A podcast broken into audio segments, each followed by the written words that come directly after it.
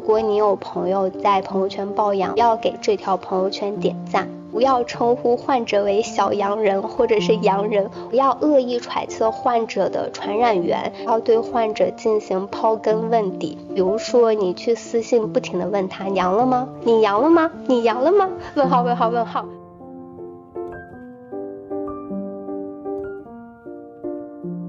重要的点在于就是有同理心嘛，我觉得这是一个最基本的原则。就像当你生病的时候，你不希望别人怎么来对待你，那就是当别人在生病的时候，你就不应该怎么去对待别人。这是一个非常简单的道理。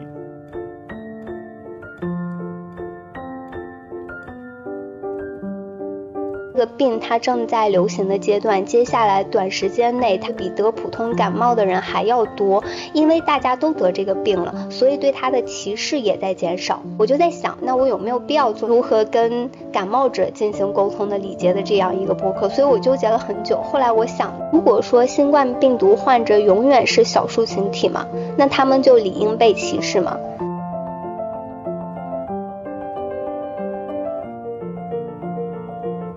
你要走出那一步，你愿意跟这些人具体的人去交流，而不是把每个人看成一个标签。啊，他是一个艾滋病患者，他是一个乙肝患者，他是某某某地方的人，他是什么什么地方的人。那你不要以这样的标签去给他贴，因为这会有很强的先入为主，会有很强的成见。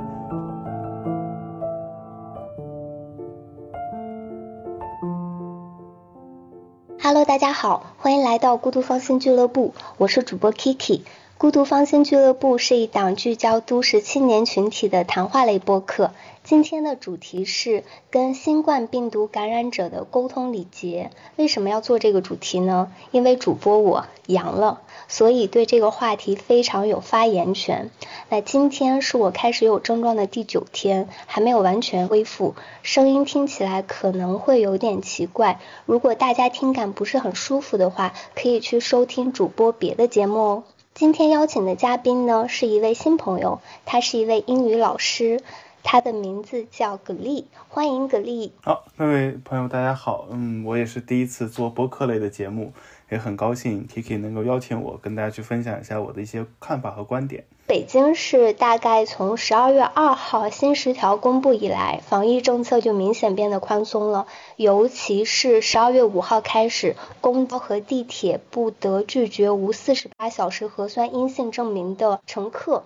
所以基本上就算是放开了，然后因为放开之前呢，每天就有大概四位数的新增，所以在放开之后，病毒扩散的非常快。当然我是支持这种政策的啊，所以我身边陆陆续续会有人中招。我周围朋友第一个感染的是在十二月七号左右，目前我身边的朋友的情况是大概有一半的人已经阳了。大部分是我今天是有症状以来的第九天，大部分我别的朋友都在一周内都恢复差不多了，我可能是因为前期买不到药导致的，所以现在除了有一点点流鼻涕和咳嗽，已经没有任何不适了。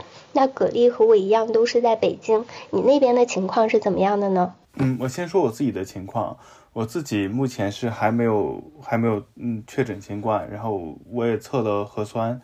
是没有问题的，还是阴性，嗯，但是我这几天也有出门，我有去单位，然后我有去超市买东西，嗯，但我还是保持正常的状况。然后我身边的话，我有两位同事都已经确诊阳性了，然后他们现在一位是已经康复了，另外一位还在康复中，大概是第四、第五天的样子，嗯，两位都是发烧，然后还有咳嗽，嗯，身体很不适，但是逐渐已经慢慢向好转。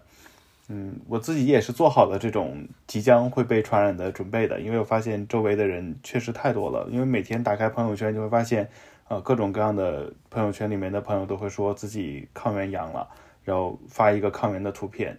我也知道，那早晚有一天我也会有这个结果的，所以我其实已经做好准备了。但我并不是很恐惧这件事情，因为从奥密克戎开始以来的话，应该是最早是从美国那边开始吧，而且那个时间刚好我是在美国读书的。我今年五月回来的，所以一开始当我知道我周围有很多人得新冠的时候，我会有一点恐惧，尤其是当时在国内大家很严格嘛，如果有确诊，这个小区可能这个楼就要被封起来，但是在美国没有人管你。然后我同一个公寓，我同一层的一个朋友，我在这头住，他在那头住，他就确诊新冠了，然后他的室友告诉我们说他阳了，我们当时还会有些恐惧，就感觉扔垃圾什么的都会很危险，可能会被他传染。但是后面发现其实也还好，他自己在公寓里面待着，他室友帮他拿拿外卖，然后他自己吃一点，然后过了一周他就好了，我们也见到他，发现他没有问题。然后陆续的又跟几个朋友在一块儿，我们去聊天啊，去出去玩，会发现他们其实也都得了奥密克戎，感觉好像也还好，也没有很严重。所以后面我对这个疾病的恐惧度就大大下降了。但是我在美国的时候也没有得过新冠，因为我很注意嘛，我会出门戴好口罩，我也会回来勤洗手。我觉得勤洗手是很重要的一个习惯，因为很多人都会忽视一个环节，就是我们在出门的时候呢。戴了口罩，但是回来以后，我们第一件事情一定是摘口罩嘛，这是很正常的动作。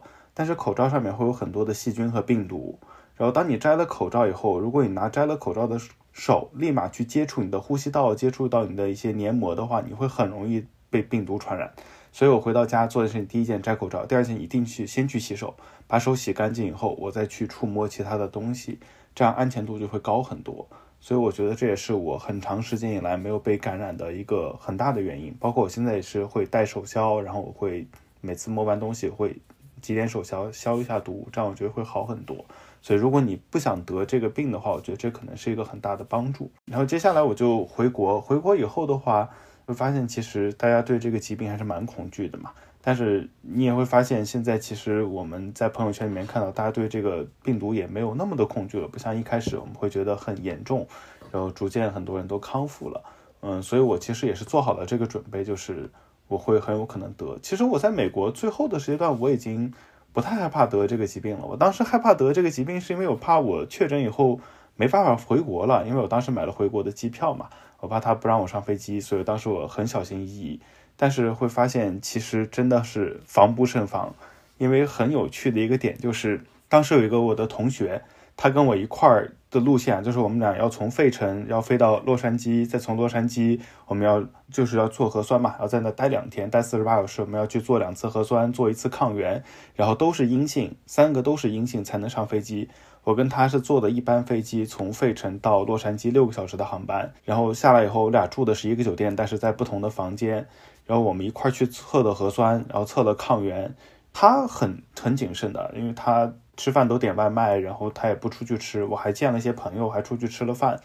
嗯，然后我们就上了飞机，都是阴性的。结果一落地，我们在厦门落地的时候就要测核酸嘛。然后测完以后，他当天晚上就给他打电话说他阳了。然后我们当时都很诧异啊，说你很健康啊，看起来没有任何问题啊，是不是假的？然后他说不知道，然后就被拉走了。然后拉走以后。他就告诉我们说，到晚上十一点就说啊，他发烧了，然后确实就确诊了。所以当时我们就就会觉得，哇，这个病真的太可怕了。我应该算是超级密接了，因为跟他很近很近，我们俩一块都出门什么的。但是确实他就得了，我就没有任何的问题。我就觉得这个病毒 真的是防不胜防。那你最近出门都是戴着普通的外科口罩，还是戴的 N95？呃，我这几天出门都戴的是 N95 了，因为我们家的普通外科口罩用完了。然后 N95 的话，我还留了一些，因为当时我戴 N95 是去美国的时候戴了很多，因为我妈给我准备了很多，因为她觉得那边很严重嘛。但是我在美国的时候，其实后面也没有戴很多 N95 口罩，因为戴着太不舒服了。我戴 N95 最多的时候，也就是在飞机上的时候，你一定是要戴 N95 的，然后那个戴十几个小时，真勒得太难受了。但我回国以后，我觉得国内。肯定要比美国安全很多嘛，因为各方面都管理的很好，然后同时也安全感很强，所以我就一般戴正常的口罩就可以。但这两天出门的话，我都戴的是 N95。我是最近出门都戴的普通的外科口罩，然后昨天我发现有一些药店已经有 N95 到货了嘛，但是它卖的比较贵，我也最近不怎么出门，所以我就买。我自己回顾了一下，我可能是上周三一次外出的时候被感染的。因为那一次是我唯一外出的时候有摘掉口罩，因为我是去面试，然后那边的 HR 和面试官他们要求我要拿掉口罩。就虽然说那个面试官他是戴着口罩的，但是那个 HR 他一直都没有戴口罩，包括他们公司有其他人也是没有戴口罩的一个状态，所以我我是怀疑是那次被感染。大概我在周四早上喉咙会有一些不舒服，就是咽口水会有点感觉，感觉好像有点喉咙疼，但是我完全没有往新冠去想，我以为只是自己没有盖好被子。那第二天仍旧是喉咙。不舒服，它会有一些加剧，所以我就喝了一袋九九九感冒灵，然后就有所缓解了。我也完全没有去想，因为那个时候我还没有去做功课，我还不知道新冠它前几天的症状是什么样子，我只知道说它会发高烧。那第二天除了喉咙不舒服之外，我有非常。严重的腰酸背痛，尤其是腰部非常的酸痛。然后我还因为我最近作息不是很规律，然后晚上还在那看书，我还以为是因为我熬夜的原因。直到第三天下午，我开始头晕、拉肚子，然后是低烧，晚上高烧，我才知道哦，我应该是中招了。所以其实从最初的完全没有往这个方向想，然后到最后生病了，我觉得生病。的过程中，对于我来说最难受的就是浑身的肌肉酸疼，就是在发高烧的第三天就已经疼到说完全睡不着觉。包括我面颊、我脸上的肉都会疼，我都觉得就像被别人给打了一顿一样。然后第四天的话，是我朋友给我闪送过来了抗原，所以我就测了一下抗原，确实是阳性。但是第四天已经没有高烧了，只是低烧，就开始会呃流鼻涕、感冒。然后第五天到现在。第九天，那我估计我应该是已经痊愈了，只不过我还没有去做那个抗原，所以我还不知道我现在是阴性还是阳性。我自己本身是没有出现失去味觉和失去嗅觉的这种情况，而且我胃口特别好，就吃嘛嘛香，也没有像我朋友圈里面有一些朋友是不想吃东西，然后体重掉了很多。我的嗓子也没有出现那种。网上所说的吞刀片一样的很疼很疼感受我也没有，但是些情况在我周围的朋友当中都有出现，我也不知道我这个算是轻重还是怎么样。我有看，就是我朋友圈里面一些朋友就会说，他们尤其喉咙会很疼，甚至说说不出话，就像哑了一样失声了。然后这种我看着还觉得蛮恐怖的，因为我自己是老师嘛，我要用很多用嗓子的时候。所以我其实还蛮担心，就是等到我们寒假开始上课的时候，我突然就 说不出话来，是一件很恐怖的事情。然后同时的话，确实每个人的症状差异还蛮大的，因为我我爸爸就得过这个病，他比我早，因为他很早，就是因为我家里是新疆的嘛，在乌鲁木齐，然后我爸在家被关了三个月，太可怕了，那种关了一百多天的，他他真的是。因为我妈跟他分开了，在两个不同的城市，然后我爸就被关到家里，他也不出门，然后他只有，他就是社区给他们发菜嘛，上门都送到家门口的那种，他可能就是采采那个核酸的时候可能被传染了，然后一开始就是会有一点发烧，然后后面他就核酸就不出结果，然后他就被拉去方舱隔离。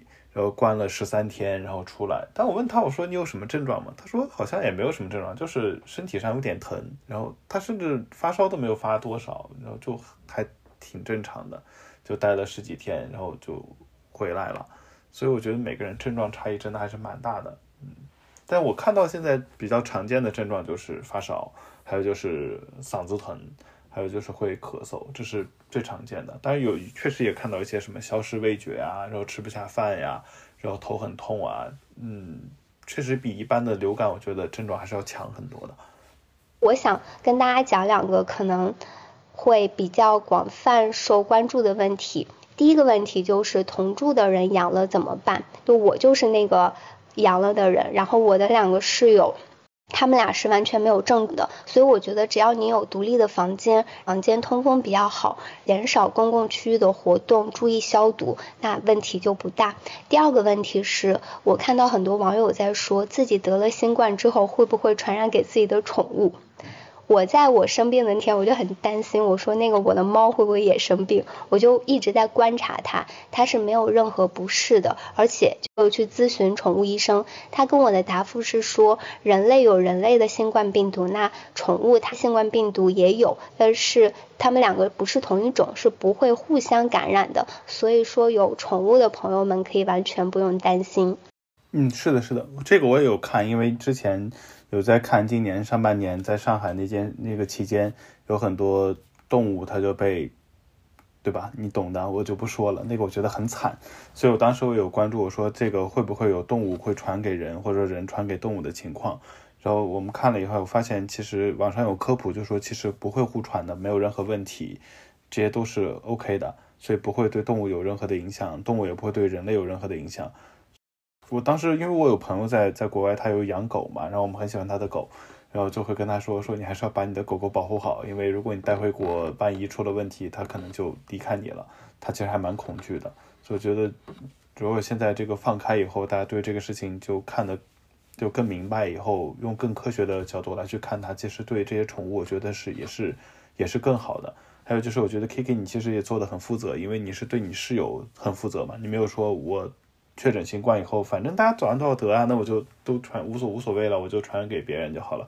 其实还是很难防的，但是你对你室友真的做的还是蛮负责的，我觉得这点是一个非常好的、很负责任的一个态度。因为我室友对我也很好，我是没有买到任何药的。在我生病的时候还没有发货，也是我的室友他分给了我一盒，才帮助了我。所以大家其实都是互帮互助。那说到这儿，其实就想来说到今天的主题，与新冠病毒感染者的一些沟通礼节。因为这段时间我的朋友圈出现了很多人去发自己高烧的照片，或者是自己抗原两道杠的一个照片，就开始给大家报阳嘛，就说自己可能生病了之类的。我其实，在上周发烧之后，我也发了朋友圈。就在发朋友圈之后，我就发现有一些朋友真的是给我带来了非常大的温暖，让我非常感激他们，也使得我们的关系啊，我们的感情，不管是友情也好，还是亲情也好，都浓度升高，距离拉近。但有一些朋友可能在这个过程当中，他的一些说话方式会让我不太舒服。所以我就想到了今天的这样的一个主题，其实会有一些想要跟大家的一些小建议嘛，就比如说，如果你有朋友在朋友圈爆阳了，就希望你在跟他沟通的时候不要这么做。我自己总结了几个小点啊，第一条，不要给这条朋友圈点赞。我相信这是一条非常容易做到的事情，我自己是没有遇到给我点赞的，但是我以前有发过一些别的不好的事情，会有人给我点赞，也会让我觉得不太舒服，所以我觉得还是在自己的朋友遇到一些不是特别好的事情的时候，一定不要给他点赞，不要认为这是一种抖机灵的方式。第二个就是不要称呼患者为小洋人或者是洋人，我特别特别特别讨厌这个称呼，我也不知道为什么，就从什么时候。开始流行的，我关注的一些新闻是大概在今年的五月份就已经有微信公众号开始抨击这种说法了，其中就有丁香医生，他就发过说希望大家不要称呼新冠患者为小洋人，因为那段时间就一些群里面他们会把患者称为羊群，然后什么一只羊、两只羊。公羊、母羊，甚至有这种称呼，就会造成大家非常讨厌嘛。现在虽然说在疫情政策放开之后，更多人得了阳性，然后其实也变少了，但是我觉得这样的词语还是尽量不用。它给我的感受就是这个词儿就挺阴阳怪气的。我有一个好朋友，其实是我发小，他看到我朋友圈之后，他有小窗，直接叫我小洋人，我就好讨厌，我就直接跟他讲，我说我不喜欢被这么称呼。第三个小建议是，希望大家不要对患者进行刨根问底，比如说你去私信不停的问他阳了吗？你阳了吗？你阳了吗？问号问号问号，就真的很讨厌，就我阳了没阳了，管你什么事儿。而接下来就是不要恶意揣测患者的传染源，这个是因为我在网上看到有人发布自己母亲不幸因为新冠离世，然后下面的评论竟然有人说他是在明知自己母亲年迈的情况下还去电影院看《阿凡达二》。所以是他传染给自己的母亲，导致自己母亲离世的。就其实这这位网友他未必知道事情的真相，但他就是这样进行恶意揣测，我觉得是一个非常不好的伤害的行为。除此之外，希望大家不要跟患者去聊无关的话题，即使你的本意是好的，出发点是好的。我遇到的情况是我的大学的朋友。然后他刚开始是有来关心我，我觉得也蛮好的。但他后来就跟我说，要不要进他的去抢抗疫物资的一个羊毛群？我就觉得我现在也需要这些东西，你为什么还要让我去进你的群？我的室友还碰到的情况是，他有同学去问他有没有阳性，然后问完之后就开始跟他借钱，这个是我完全不能理解的脑回路。所以我觉得这些情况可能是大家需要避免的。对，我觉得其实。呃，最重要的点在于就是有同理心嘛，我觉得这是一个最基本的原则。就像当你生病的时候，你不希望别人怎么来对待你，那就是当别人在生病的时候，你就不应该怎么去对待别人。这是一个非常简单的道理。就像刚才 Kiki 说，他不喜欢被称作小洋人，因为这个词我就会觉得很奇怪呀。因为他就说，就是尤其是你会在将在朋友圈里面看到有些人会发那个羊的那个 emoji，就他那个表情嘛，就是一个那个。微信自拼输入法自带的那个羊，然后我一开始是以为大家会觉得这样会很有趣，或者说一种很可爱的行为，把它变得卡通化。但是我收到的消息是有人跟我说，因为一开始的时候，如果你说自己阳了，你有可能会就是那个阳就是阳性的阳，你如果说你自己阳性了，你可能会被会被拉走隔离。所以后面大家为了避开这种审查制度，他们就用了那个表情来替代那个。然后后面的话就变成了一种说法，就是什么捉羊啊，然后什么公羊、母羊、小羊、小羊人。然后这种羊群什么的，这个听起来就是把人当成动物来对待，我觉得这个就是一个很糟糕的事情。甚至有有朋友跟我说，就是因为他那个病毒不是有不同的变异株嘛，比如说什么贝塔 five 什么之类的变异株。然后先说，不光是你是不是羊了，都是你是哪种猪。现在 就下一步就是你会发现。人在这里面已经不是人了，他已经变成了动物。那这个其实就是件很糟糕的事情。还有就是我朋友圈里面有朋友跟我说，他说他看到“羊”这个词的时候，他会第一反应是想到了一个在中国历史上特别可怕的词汇，叫“两脚羊”。就两是两，就一两二两两脚，就是那个 foot，就是那个脚嘛，就是那个站立的那个脚。羊就是那个绵羊的羊。两脚羊这个一开始我都不知道是什么，然后就查了一下。发现其实两脚羊就是指在古代的时候，尤其在战争期间，他们没有物资了，没有食物了，然后那些打仗的部队就会去吃吃平民，然后那个被吃的平民就叫两脚羊，就是你的味道可能跟羊肉很相近，但是你是两只脚走路的，所以你是两脚羊。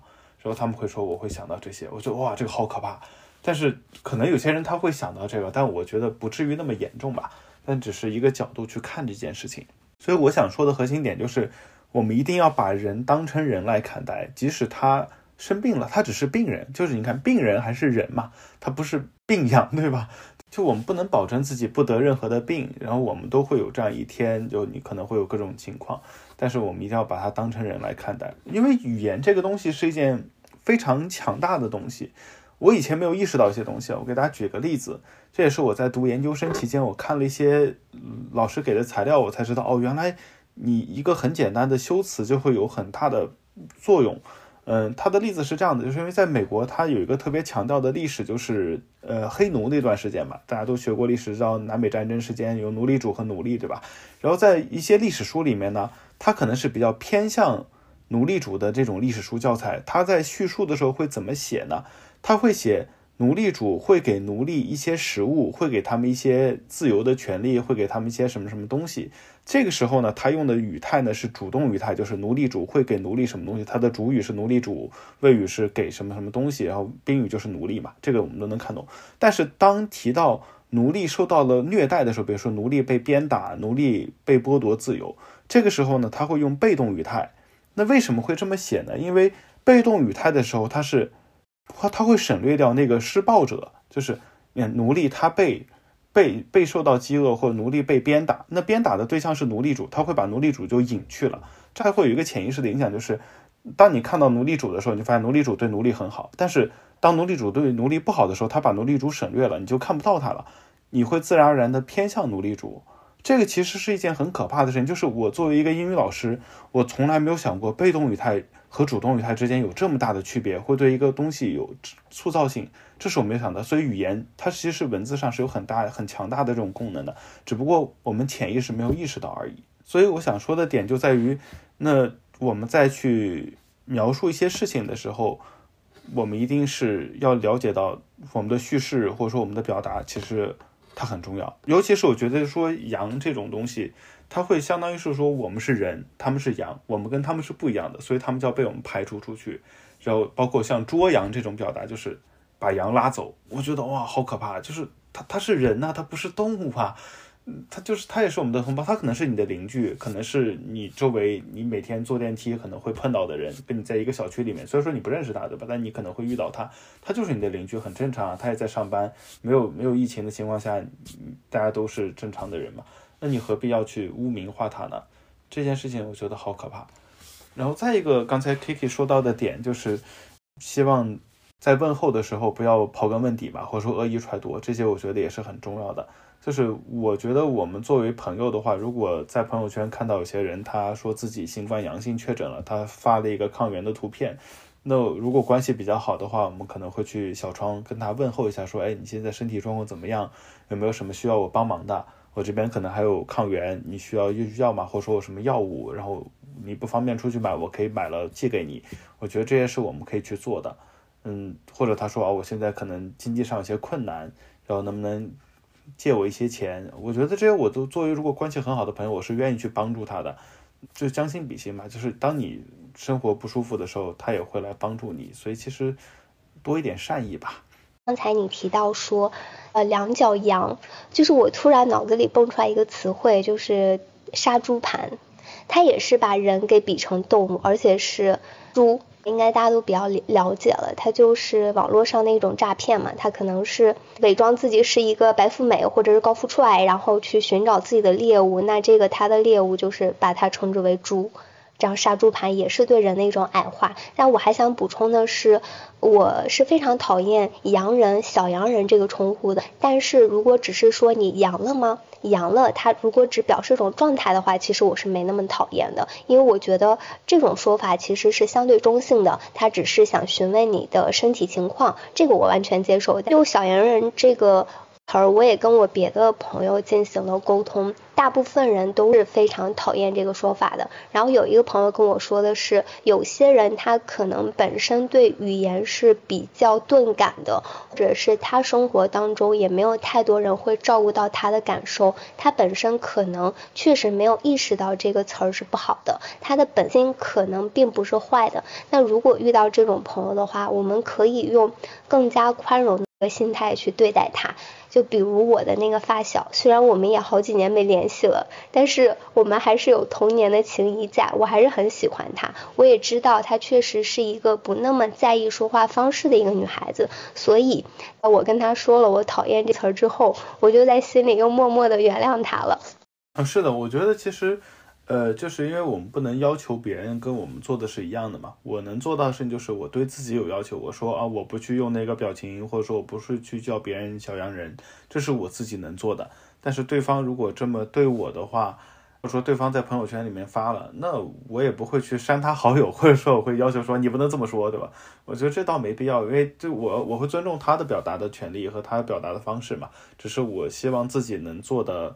做得好一点。其实上次我们俩也就这个问题有在微信上聊过一次嘛，就你这个态度还让我蛮，就觉得特别好。比如说看到有朋友生病，你会主动去问他需不需要药物啊，或者抗原之类的。我在这次也碰到了这样的朋友，会让我觉得特别的暖心。就有一个朋友是，他看到我发完之后，他就问我要不要抗原，但是因为我本身是准备第二天去做单管的核酸的，所以我就跟他讲我先不需要。结果第二天我去做单管核酸的时候，我才发现，如果我做了核酸是阳性的话，那么接下来会非常的麻烦。我。如果我红码了，我在短期之内不能够再次去核酸点做核酸，我需要上报给社区，好像需要配合社区的一系列动作，我才能够重新变成绿码，所以我觉得很麻烦。那当时我就很纠结，我要不要再重新跟他讲，让他帮我闪送一些抗原过来。在这个过程中，我非常纠结，因为我觉得我前一天已经拒绝他了嘛，然后现在如果再主动去跟他要，会不会不太好？但后来我就觉得不行，我还是去要一下吧。那我现在就会觉得。还好我去要了，因为人跟人之间的关系，它就是从你跟他要开始的，然后你们俩可能才会有一来一回这样的一种关系，互相帮助，还蛮有利于一些关系啊或者友情的建立的。我就主动跟他讲，你有没有一些多余的抗原可以分给我一到两个嘛？我就说我来叫闪送，因为刚开始他说他来叫嘛，但我觉得我找别人求助，那肯定是应该我来叫闪送，所以最终我叫了闪送之后。没有想到送上门来的是一整盒的抗原，里面有二十个，所以我非常感谢他。但这个感谢并不是说他送我多或者少的感谢，就只要在这个时候他非常热心的帮助我，我就觉得已经非常值得感谢了。我没有用完的这些抗原，我也会分给我的一些朋友啊之类的去使用。就除此之外，就是我在发了。我发烧之后的朋友圈，我的一些朋友就小窗来关心我、宽慰我，告诉我应该怎么怎么做，告诉我去哪儿去做核酸，或者是去哪儿买药。然后也有一些朋友主动跟我讲，如果说需要药物的话，他可以帮我闪送。就在这个过程，我会非常的温暖，想要隔空去拥抱他的感觉。我不知道是不是因为人在生病的时候，其实相对比较脆弱的，甚至有的时候会有一点自怜的情绪。在这个时候，向你伸出援手的朋友。你会对他非常的感激啊，会啊会啊，因为你在最需要帮助的时候，有人会帮助你，就是患难见真情嘛，或者他是那种雪中送炭的人，那你肯定会对这种人更在意，因为你知道，在你落入低谷的时候，有人愿意去帮助你，他是真的会为你好，所以感情上会更好，而不是说当你很风光的时候，他来去关心你，那可能会有一些。利益或者说目的，但是这种纯粹就是因为个人关系或者说感情这方面，我觉得他更更纯粹吧。就如果是一些社恐的朋友。我还蛮鼓励你们能够主动去开这个口，去向朋友求助。我有一个朋友，他就是纯靠自己的抵抗力撑过来的。他没有发烧药，没有感冒药，他没有任何药物，甚至在他退烧之前，没任何人知道他发烧。后来我就有去问他，我说你为什么不跟大家去说？其实大家会很愿意帮助你，会把自己的药品分配给你。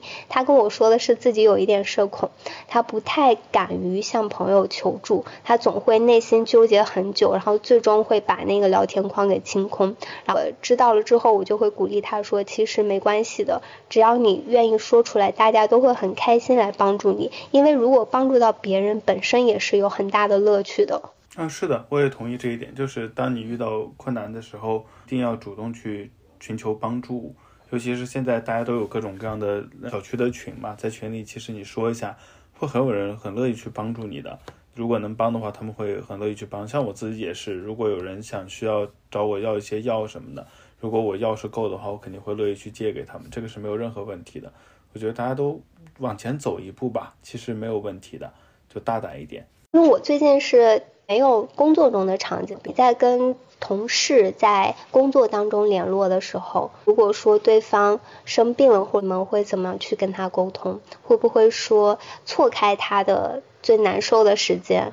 哎，就这么说吧。如果说你的同事生病了，可能还是在比较难受的高烧那一两天，但是你们又有一些比较重要的工作需要去做的话，那你会怎么去处理这件事情呢？啊，我同事生病了，我就不去找他了。我说你好好休息就好了。那你们不会有那种比较着急的工作需要他去完成的吗？如果是特别着急的话，我就来做就好了，没有事的。啊，哇，太棒了！我也想要这样的同事。因为因为总会有难受的时候嘛，就像我难受的时候，大家也会比较宽宽容我嘛，然后他们会去做一些事情，所以我觉得当一个人很难受的时候，他在发高烧的时候，那你再让他去工作，这是件很不人道的事情。是这样，但我有朋友跟我抱怨，就说自己明明在发高烧，然后还需要干活。如果说大家有这样场景的话。还是要去多关心他，就等到他难受劲儿过了再去安排工作，不然的话给人感觉确实是非常的不近人情。今天在准备这个播客之前，我也纠结了一下，我我在想，就是我来做跟新冠。病毒感染者沟通礼节的这样一个主题会不会过于小了？因为这个病它正在流行的阶段，接下来短时间内它比得普通感冒的人还要多，因为大家都得这个病了，所以对它的歧视也在减少。我就在想，那我有没有必要做这样的一个播客？就有没有必要说去专门做一个为了。如何跟感冒者进行沟通的礼节的这样一个播客，所以我纠结了很久。后来我想的，我们这次对待新冠的一个态度，其实是有一个非常大的变化的。刚开始大家非常恐惧，因为恐惧，所以对新冠患者会有很大的歧视，有不满，对他们太友好。现在是因为我们每个人都有可能会得，所以开始接纳他们。如果说新冠病毒患者永远是少数群体嘛，那他们就理应被歧视嘛？我想问一下葛丽，就是你在看到是与新冠病毒感染者沟通礼节这样的一个主题，你的感受是什么？我跟你讲的是一样的，我觉得确实是一方面它有时效性，因为呃，就是我们现在正在发生的事情，而且在最近的一段时间内，可能一到两个月内都会有这个问题出现。第二个的话，就是像你说的，它不光是一个很小的切面，就是针对新冠的患者的这种礼节性，而是我们作为。对于少数的群体，或者说对于一些会被歧视的群体，我们应该怎么去对待他们，才是一个比较合合适的，或者说合乎礼节的方式。这个其实我觉得是一个很好的切入点。对，就我们聊的。看似是对新冠病毒患者他沟通的一些礼节，其实我们聊的是对所有的不歧视的，或者是说一些弱者，或者是说所谓的失败者，跟他们的一些沟通方式。核心的可能就是你刚才提到的是要同理心。我们今天是没有对新冠患者继续歧视下去了，但是有些病患他们仍旧饱受歧视，比如说乙肝病毒携带者、自病患者。因为它还是具有传染性的，人群当中处于少数。比如说乙肝病毒携带者，有些人他可以知道自己的同事是这样的一个人，就选择疏远他；或者是说有些人他得了艾滋病，那周围的人知道之后就会用有色眼镜去看他，就会去揣摩他，觉得他是一个很不好的人。然后我们今天这个播客其实是希望认同一件事情，就是同理心是一种非常珍贵的品质，灵动的。爱每一个善良的人，因为我们不可能始终强大，我们都有可能在某个时刻成为那个弱者，成为那个被歧视的人。那就在黑暗时刻到来之前，好好的、平等的对待每一个人。对，我觉得还有一点我们需要去补充的点在于，除了同理心以外，还有就是我们需要。多往前迈出那一步吧，就是我们要去多了解一些这些人。就像有人跟你说，乙肝患者很可怕，因为他那个病得了以后终身无法治愈，那这个会传染性很强。那这个时候你要去真的去了解一些科普的东西，对乙肝这个病它是怎么传染的，然后你会去接触一些这样的人，你跟他聊聊，发现其实真的没有那么可怕的。然后你要多一些科学上的知识。然后包括像艾滋也是，然后他通过什么方式来传播？比如说你跟艾滋病人握手，你跟他正常的交流是不会有任何问题的，那你也不用去太过于担心这个东西。我觉得其实都是大家可能对于这些太过于恐惧所导致的。其实，呃，它差的点就是在于它差我们去跟这些人真的去交流一下。如果你跟他真交流，发现他你跟他真的共性是大于差异的。就你跟他其实很多方面都是一样的，你们是完全一样的人，只不过他可能会有一点点跟你不一样的地方，但那一点点其实并不会让你跟他变成两个不同的物种。就我想举一个例子，就是像刚 Kiki 说，我们不可能在某个每个方面都是很强大的，我们总会有那些自己的软肋。像我自己就可以举我的例子，就是。因为我从小在新疆长大嘛，所以大家其实或多或少对新疆人会有一点点歧视，这个我我知道的。就是你说你是新疆人的时候，他们更多我觉得可能会像一种猎奇的方式来看你说啊，你会说那个什么少数民族语言吗？你会怎么怎么样吗？其实我不会，因为我是汉族人，我从小接受的教育跟大家完全都是一样的，我也不会说他们的语言。但是大家就会觉得啊，你这个新疆人是不是就？那个什么卖切糕啊什么的，就切糕这东西，我在新疆都没有接触过的，我都来了北京才知道什么叫切糕，太离谱了这个事情。他们会觉得什么？你们是不是就拿刀砍人呐？或者说这个能说吗？我不知道，就是很危险的。我说真的没有啊。我说还有人说什么？你们是不是有三个指标可以那个那个什么 kill people？说我们没有，我们是法治公民，好吗？怎么会有这种奇怪的想法？我觉得很重要的点就是，当你真的遇到，比如说你遇到一个新疆人，你跟他聊了以后，发现啊，他其实学的课文都是一样的，然后从小接受的教育是一样的，这都都一样的东西，说的语言也是一样的，没有什么区别啊，很正常嘛。这时候你就会对他那种恐惧心，或者说对他那种排斥性就会少很多。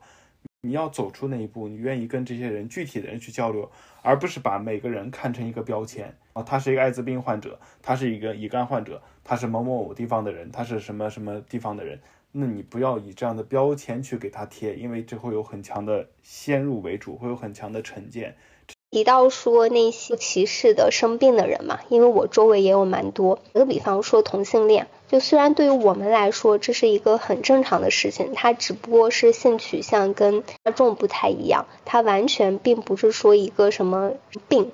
但是有很多人，真的有非常多的人在他们的心目当中，同性恋就是一种病。我有一个非常好的朋友，因为他也是同性恋，他在纠结了很久，后来跟父母去出柜。但是他的父亲就是觉得他是生病了，然后他的父亲就不停的软磨硬泡，把他带到三甲医院去进行检查和治疗，就是还去了好几家医院。就是他在自己的亲友当中，尤其是老大的一些亲戚当中，就是备受歧视的。我们以为比较少了，但是在我们自己的圈子之外，它还是广泛存在的。嗯，没错，其实是这样的。就是我觉得他需要一个时间吧，因为，嗯，可能我们的上一代人他就是不太能接受，就是同性之间的情感，他会觉得这是一种非常违背正常人伦或者说很奇怪的一种情感，所以他不能接受，他会定义为这是一种病症。包括其实在我记得应该是在在在在西方也是在很长时间之前，他们也会觉得同性是同性恋是一种疾病之类的。所以我觉得他可能需要一个时间，让这个观念慢慢的去进化。然后我觉得可能等我们这一代人再岁数大一点，我们自己有了自己的孩子，我们的孩子可能就不会再去这么去看待这种问题了。我觉得他会慢慢好起来的。嗯，肯定会的。那我想问你一个问题：如果新冠疫情彻底结束，就是人类不再受到这种病毒的侵扰的话，你最想做的事儿是什么？想出去旅行啊。那你想去哪儿旅行？嗯，其实我有很多想去的地方。我我可能最想去的是布拉格吧。啊，因为 因为布拉格广场嘛。因为这首歌是吗？也不是，其实我很早就想去布拉格了。我大概是在一八年左右的时候就想去了，呃，但是一直没有时间，没有抽开时间去。然后到了一九年也没有去，然后然后就二零年就新冠了。然后到现在一直都没有时间去成，所以我觉得蛮可惜的。就大概又想去五年了吧，所以就真的还是蛮想去的。因为捷克那个城市、那个国家，我觉得就蛮好的。因为东欧那边嘛，也没有去过，所以还挺想去的。我想了五年了，那希望你的这一天早日到来，肯定会的。因为现在已经开始放开了嘛，就相信很快就可以出国。我在想这个问题的时候，我还挺纠结，因为我之前就在想。就是在疫情比较严重的时候，我就在想，如果新冠疫情结束了，我最想做的事儿是什么？然后我就我就天天想，我想我要出去吃个好吃的，去跟自己喜欢的人拥抱或者怎么样。后来想来想去不行，我也没有喜欢的人啊，那我到底想做什么呢？我想了蛮久之后，我就想到了一个非常普通的答案，我就想过一个不戴口罩的平凡的一天就可以了。哇，这个太美好了。因为，我我我可以我可以说两句吗？啊，你说。是这样，就是。很多人会问我，就说你在美国的时候，他们戴不戴口罩？嗯，大家可能会好奇这个问题嘛。然后在美国是这样的，就是你可以选择戴，你可以选择不戴。就是在大街上的时候，你可以选择你戴口罩，也可以选择不戴口罩，没有人管你。你去超市也好，也没有人管你。呃，但是你上课的时候是一定要戴口罩的，因为这是学校的要求，老师也会戴，学生也会戴，大家都会戴。这个没有，他会检，他会检查，但你至少得戴口罩进去上课。我给我印象很深的是有一天的下午。那会儿已经是四月份了，就美国那边天气也比较好了。我下午从公寓去星巴克买咖啡，然后在路上的时候，因为那天下午阳光特别好，我在回回公寓的路上，我就当时觉得哇，这天气太好了，然后真的很美好那一天。我就说我想把口罩摘下来，我想感受一下没有口罩的生活是什么样的。我就摘了口罩，然后往前走了一段路，一共可能就走了一百米吧，然后到一个红绿灯。然后那个时候我觉得哇，生活太美好。如果没有口罩的话，真的生活太幸福了。我想过一下这种无拘无束的或者说很正常的生活，但是我又不敢嘛，所以说我就摘了一百米的口罩，我又把它戴上了，因为我怕我真的得病。因为那会儿我已经快回国了，所以我我不敢得新冠。就但那个情景我就会觉得哇，那一刻真的那个阳光还有那个空气真的太美好了。没有口罩真的太幸福了。你刚说那个，我就特别有有感同身受的感觉，就觉得啊，真的是很美好的一件事情。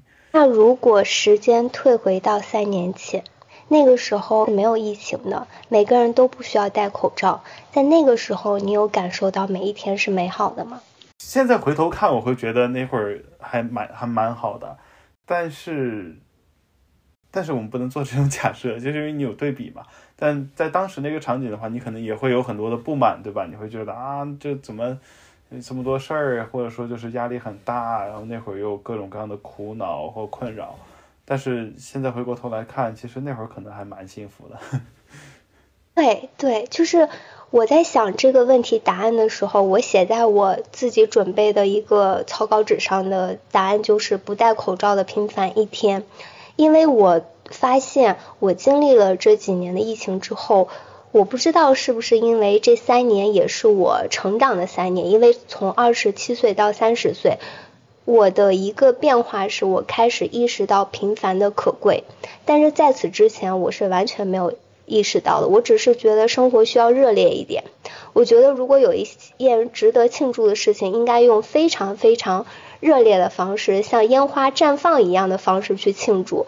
但是我也不知道为什么，就过了这三年之后，我就变了。我就觉得平凡的一天就美好。我刚才问你说，如果回到三年前，那个时候每一天都不戴口罩，你还会感受到那种珍贵吗？就你也给了我你的答案嘛？就我可能想表达的就是，我们当然无法做到一天都有那样的一种幸福的感觉，但是我们是不是在经历过一些事情之后，去努力让自己变成那样的一个人，也就是大家说烂了的活在当下。对的，我觉得是对的。就是生活其实很多时候都没有那么多轰轰烈烈嘛。大多数时候，我们的生活其实都是很平淡的。就是你周而复始，每天做的事情，其实很多时候都是在重复。但是在这种重复的过程里面，能平凡的过好每一天，然后有一点点自己的小的收获，或者说能让自己开心的一些事情，我觉得就是很幸福的状态了。你刚刚说的，我我都有点小感动。就我以前。大概就是二十七岁之前，我就觉得这样的人生是不值得过的。就每天重复有什么意思呢？很没意思。就每天都会想要逃离，会想要去换一种方式生活。但现在就不一样了，就是你哪怕换了一个地方，你的生活也是差不多的。那可能就是需要自己在平凡的生活当中去挖一点金子出来。不知道自己这算是向平庸的生活去妥协了，还是说自己？呃，心态确实有变化了。我觉得是心态变平和了，是不是一种衰老的标志？因为我这几年经历还蛮多的，就比如说今年，我就觉得我经受了很多打击。一个就是我六月底失业，结果到现在还没有下一份工作的 offer，就中间的蛮长一段时间还挺焦虑的。然后又是三十岁嘛，那按照中国传统的一个观念，就是三十而立，然后你的家人啊会给你很大的一个压力。但是自己要对抗这种压力嘛，在对抗这种压力的过程中，其实挺消耗的。有时候也会觉得自己好像，呃，这么多年一无所得，然后感觉自己好像很挫败。有的时候又会觉得自己很棒，会在这种情绪当中会有所反复。就因为我外界的一些东西，会导致到我内心的一些变化。我觉得非常神奇，因为，嗯。就莫名其妙，我在三十岁这一年就变得心态平和了。莫名其妙，我好像我我的成长就往上迈一个阶层了。我明明在二十八、二十九岁的时候那么的焦虑，那么的恐惧。我明明在三月份我还没有过生日之前，我还是另外一种状态。怎么现在才十二月份，我似乎好像就接受了这一切？我好像就。平和了呢，我觉得还挺神奇的。我自己也有这样的感觉，就是当我没到三十之前的时候，我会觉得自己会有很无穷的可能性。但是到我三十岁，真的到了三十岁以后的话，我才开始去思考一些东西，就是我也变得没那么焦虑了。呃，我会去思考，嗯，就是我未来该怎么过，或者说我要把那个责任感体现出来，我需要怎么样去。承担一些责任，这是我必须要去承担的东西，我不能去逃避它了。然后那个时候我才发现，哦，自己确实变得越来越成熟，越来越稳重，情绪越来越稳定，这是好事。就是在三十岁之前，可能想的还是自己还很年轻啊，然后我就往前冲啊，然后就是有些任性啊，就这种。三十岁之后也可以任性。好的，那我这边差不多了。OK，我觉得聊的还蛮顺畅的。好，那那我我先先来个结尾啊。好的，那我们今天的播客就录到这里啦，我们下期再见吧。